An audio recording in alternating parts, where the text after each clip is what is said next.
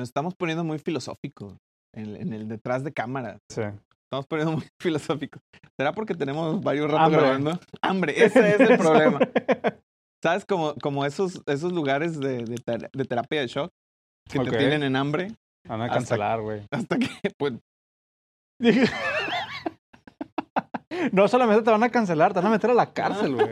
entonces te van a Te encarcelar. van a encarcelar. Cancelado. Cancelado. Bueno, vamos entonces a materia. ID. ID. ID. Ujú. O el IDE. El, El IDE. tenebroso IDE. ¿Qué Ahí- es el IDE? Hay mucha banda que, que se casa con su IDE. ¿Has escuchado eso? Pues mira, no lo he escuchado, pero supongo que ha de ser como muy común. El, el, esto es lo que conozco, Exacto, no me muevan de aquí, exacto. ¿verdad? Y eso es una poca capacidad de la resiliencia. Yo creo que después de las discusiones sobre el lenguaje de programación, Ajá. El siguiente tema más sensible para un developer es su IDE. Sí, me imagino.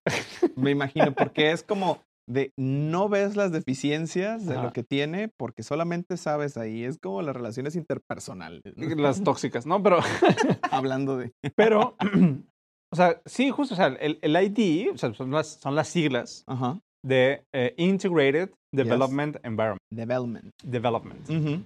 Integrated Development Environment. Ajá. Y la idea de un ID es que tú puedas correr ese programa y la, la palabra clave está en integrated. Yes.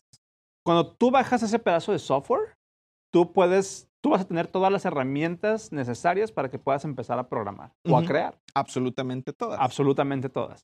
Hay muchos IDEs eh, que incluso ya traen su propio cliente de Git, que traen su propio visualizador de las ramas de Ujú. que traen incluso su propia consola. Ya. Aparte hay unos IDEs mucho más modernos, por ejemplo, como VS Code, así se llama, Visual Basic Code, Sí, sí, sí. que es un IDE completamente integrado y personalizable con plugins, con add-ons, con, o sea, tú puedes meterte a hacerle lo que quieras al IDE y Sí. personalizarlo, o como decimos en el gremio, customizarlo. Customiz- Está customeado. Está, está custom, está personalizado. Me Puedes- acuerdo de ese programa de los 2000, el, el, el. Chúlame la máquina. Súbeme la máquina, customízame mi ID. Podremos hacer una serie de eso. Sí, ¿eh? estaría padre. Customízame mi ID. Pero sí, justo, o sea, muchas personas, como te decía tal, hace, hace ratito, basan su identidad como developers no solamente en el En el lenguaje, lenguaje. que programan, sino aparte en cómo tienen personalizado su ID. Y, y ahí sí yo siento que tienen toda la razón, porque el ID Ajá. se trata más de cuál es tu workflow Ajá. de cuál es tu forma de trabajar Sí, sí, que sí. de lo que te gusta, siento yo. Entonces a lo mejor está un poquillo más, más, más justificado, no quiero decir que el lenguaje sea otra cosa, pero bueno, Es donde te sientes cómodo. donde te sientes cómodo y donde puedes ser mucho más productivo. Pero a veces donde te sientes cómodo te hace ciego a las cosas, a mejores cosas. Exactamente. Oye, ¿y cuál es la diferencia entre un IDE y un framework? Uh, son cosas completamente diferentes. Ajá. El IDE es lo que te permite a ti trabajar en tu código, ¿no? Y, y tener las herramientas a tu disposición. Y el framework es, fíjate, el otro día tuve una discusión, no una discusión, tuve una plática parecida con uno de mis estudiantes entre la diferencia de framework y SDK, Ajá, ajá. pero podemos hablar de eso en el siguiente episodio. Pero un framework no necesariamente está casado con un IDE, Ok. ¿Sí? O sea, el IDE es lo que te permite a ti trabajar en código y, por ejemplo, Visual Basic Code, que es uno de los IDEs más famosos, Populares. te permite trabajar tanto con Ruby, como con Swift, como con Elixir, HTML, JavaScript, lo que tú quieras. Sí, sí, sí, claro. El chiste es tener un ambiente integrado de desarrollo. Y ese es verdaderamente el chiste, porque, por ejemplo, si utilizas Sublime Text Sublime Text es otro IDE, por ejemplo. y trae todo esto integrado que tiene VS Code, Es que no necesariamente significa que un IDE debe de traer todo eso integrado. Un Mm, IDE trae ujú. lo que trae. ¿Te funciona o no? Y es ahí donde llegan como que estos IDE wars, ¿no? Donde, bueno, Sublime Text, por ejemplo. Sublime Text tiene, es muy famoso porque también es muy versátil, Sí. pero no es tan versátil como VS Code. claro. A mí en lo personal, por ejemplo, lo que yo busco en mis IDEs es que sean nativos. Entonces, por ejemplo, en, en, en la Mac, yo utilizo eh, un IDE que se llama BBEdit. Ese no lo conozco. Es un editor que a mí me gusta porque es nativo. O sea, no es Electron, no es una tecnología web, pero es un, un IDE 100% nativo que se siente como una aplicación de Mac. Mac. ¿no? Pero, por ejemplo, yo en mi, mi, toda mi carrera de developer la hice utilizando Xcode como... Perdón, estoy riendo que hay gente, híjole, hay gente que trae la Mac Y trae el Windows instalado en la Sí, Mac. pues, válido. ¿Hasta dónde es válido? No, o sea, pues de hecho Windows corre mejor en una Mac que en una PC.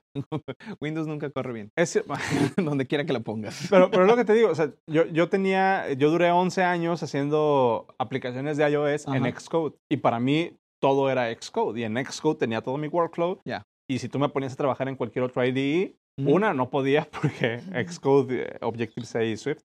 Este, pero otra, pues ahí es donde me sentía cómodo. Ya. No necesariamente es un IDE es mejor que otro en términos absolutos, es en qué programa, en qué ambiente de desarrollo integrado puedes hacer tu trabajo de una manera más cómoda para que seas más productivo.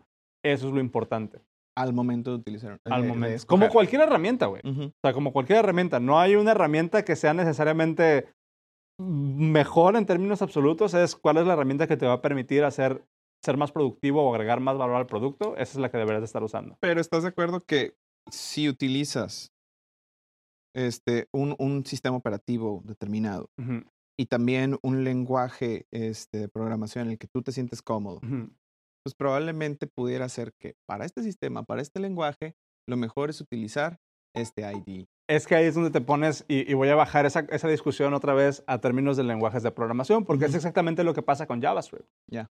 JavaScript es tan famoso o es tan prevalente en la industria no porque sea el mejor lenguaje, sino es porque el lenguaje que es más versátil. Entonces, más allá de que sea lo correcto, lo óptimo o el uso para el que fue diseñado hacer cierta cosa, Es que hay un montón de productos ahí que utilizan no, o sea, JavaScript. la, la realidad es de que la gente va a hacer lo que puede con lo que tiene. Y ya, Punto. independientemente de si es lo mejor o no. Entonces, pues digo, esa discusión queda mucho como de, pues sí, JavaScript de repente no es lo mejor hacer aplicaciones en JavaScript de desktop, por Ajá, ejemplo, sí, porque claro. consumen muchos recursos, porque bla, bla, bla.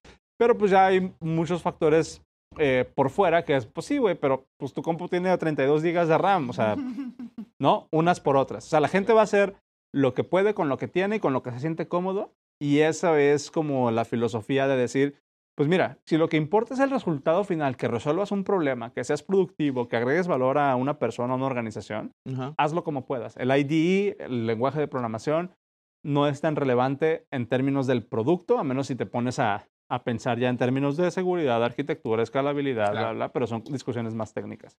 Ok, pues ya está. IDE. To the game. EA.